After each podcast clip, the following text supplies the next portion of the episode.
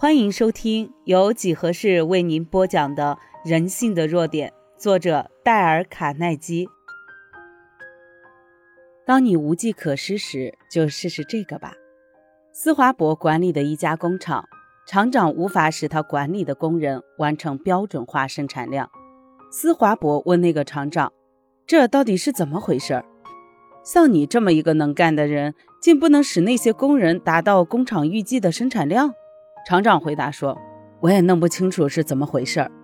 我用温和的话鼓励他们，有时不得已去斥责他们，甚至于用降职撤职来吓唬他们。可是那些工人就是不肯辛勤工作。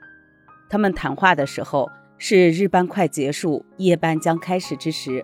斯华伯对厂长说：‘你给我一支粉笔。’他拿了粉笔，走向近边的工人处，问其中一个工人。”你们这班今天完成了几个单位？那工人回答说六个。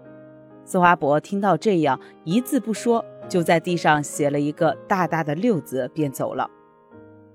夜班的工人来接班，看到这个六字，便问是什么意思。日班的工作人员说：“大老板刚才来到这里，他问我们今天做了几个单位，我回答是六个，他就在地板上写了这个六字。”第二天早晨。斯华伯又去工厂，发现夜班工人已经把“六”字失去，改写上了一个大大的“七”字。这天，日班的工人看到地上已换上了一个“七”字，他们感到夜班工人的工作效率比日班工人强。哦，真的是的，那就行了。他们要比夜班工人有更好的工作表现，就热心勤快地加紧工作。那天，日班快要下班时，他们留下了一个。大的出奇的十字，情况也就这样渐渐的好转过来了。没有多久，这家原来生产量落后的工厂比其他任何一家工厂的生产量都多。这是什么原因呢？斯华伯用他自己的话来解释：如果我们想要完成一件事，必须鼓励竞争，那并不是说争着去赚钱，而是要有一种胜过别人的欲望。争取的欲望加上挑战的心理，对一个血气的人来说是一种最有效的激励。如果没有这种挑战，罗斯福不会进白宫坐上总统的宝座。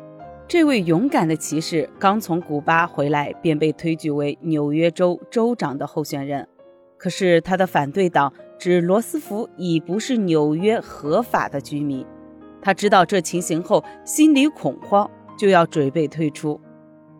党魁伯拉德用了激将法，他转身向罗斯福大声地说：“难道圣具恩山的英雄竟是这样一个弱者？”就这样一句话，罗斯福才挺身跟反对党对抗。后来种种的演变，历史上都有详细的记载。这一个挑战不只改变了罗斯福他自己的一生，对美国的历史来说也产生了极大的影响。斯华伯知道核桃有极大的力量，伯魏德知道，史密斯也知道，鬼岛西端有一座恶名四扬的新兴监狱，这座监狱没有狱长，里面凶狠的犯人恶言沸腾，随时可能发生危险。史密斯需要一位坚毅勇敢的人去治理新兴监狱，可是谁能胜任这个职务呢？他把纽约波顿的劳斯招来。当劳斯站在他的面前时，他愉快地说：“去照顾星星如何？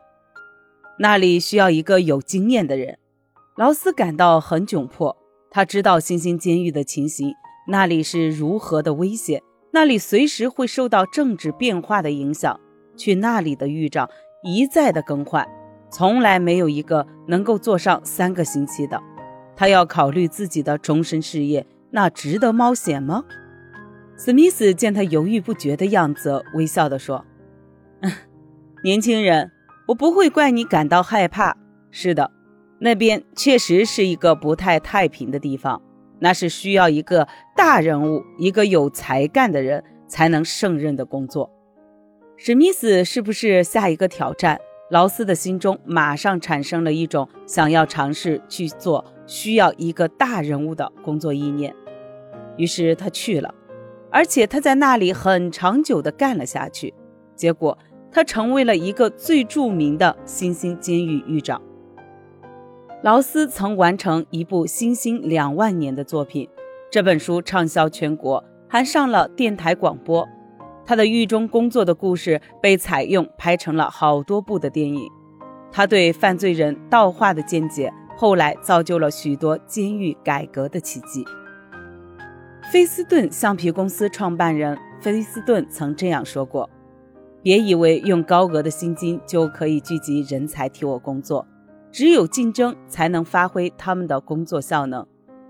那是任何一个成功人都喜爱的竞争。”因为那是个表现他自己的机会，证明他的能力价值胜过别人，所以造成了那些离奇古怪的竞争比赛，就像竞争走比赛、换猪比赛、吃馒头比赛等等，这能满足他们争强的欲望、自重感的欲望。